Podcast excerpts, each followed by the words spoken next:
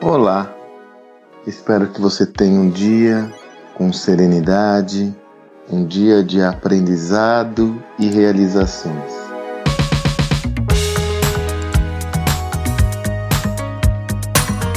Eu sempre desejo que você tenha um dia com aprendizado, porque de uma forma clara nós estamos sempre aprendendo, né? E eu estou sempre aprendendo. Tomei essa decisão já há um bom tempo na minha vida de ter uma abertura irrestrita ao aprendizado e é incrível como nós aprendemos a todo momento. E às vezes são aprendizados colaterais, como esse que eu quero compartilhar consigo. Já comentei aqui para o nosso próximo projeto, que é uma obra sobre liderança, nós tomamos a decisão de entrevistar personalidades em todo o mundo. A ideia foi coletar visões de pessoas que estão atuando, pensando, refletindo e agindo como líderes para que nós possamos criar valor em cima de todo o escopo teórico que nós já desenvolvemos. Com isso, o Salib tem é, entrevistado os experts internacionais. Já falamos com Jim Collins, Rancharan, Philip Kotler, o Araoz, David Ulrich, Alex Osterwald, entre tantos outros. Eu tô aqui conversando com uma turma muito boa aqui do Brasil. Silvio Meira, Silvio Genesini, Guilherme Horn, a Sofia Esteves, estive com a Sandra Joff, um pessoal bem bacana.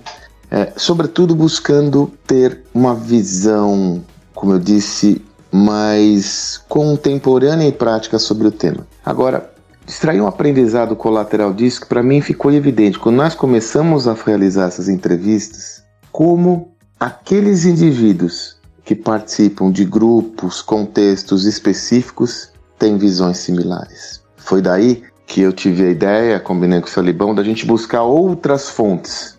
Então, vamos entrevistar um líder social, vamos pegar um líder de startup, vamos pegar um líder da economia tradicional, vamos pegar um cara da área financeira, porque nós percebemos que se nós não percorrêssemos essa trajetória de ter visões distintas, nós teríamos visões incrementais, só que sobre uma mesma estrutura a respeito desse tema.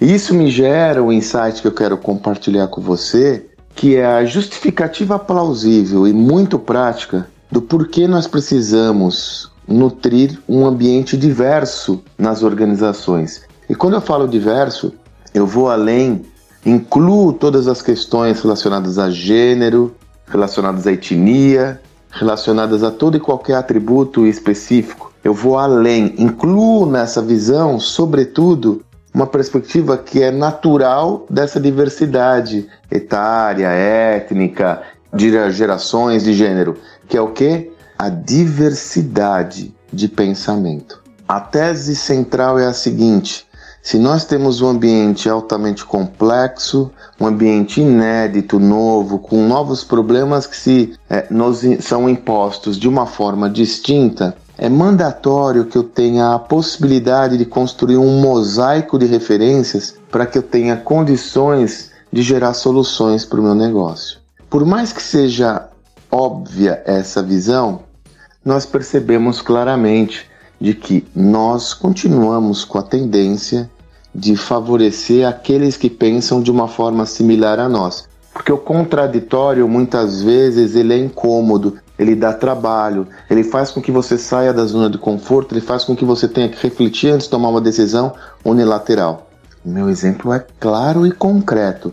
Se você pegar todas as entrevistas que eu fiz e agrupar esses entrevistados por alguma algum tipo de recorte específico, você vai observar claramente que há um sistema de pensamentos hegemônico.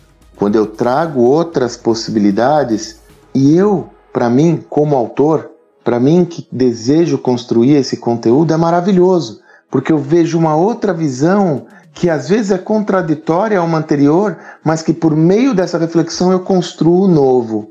A originalidade de pensamento está relacionada à diversidade de fontes e sistemas de pensamento também.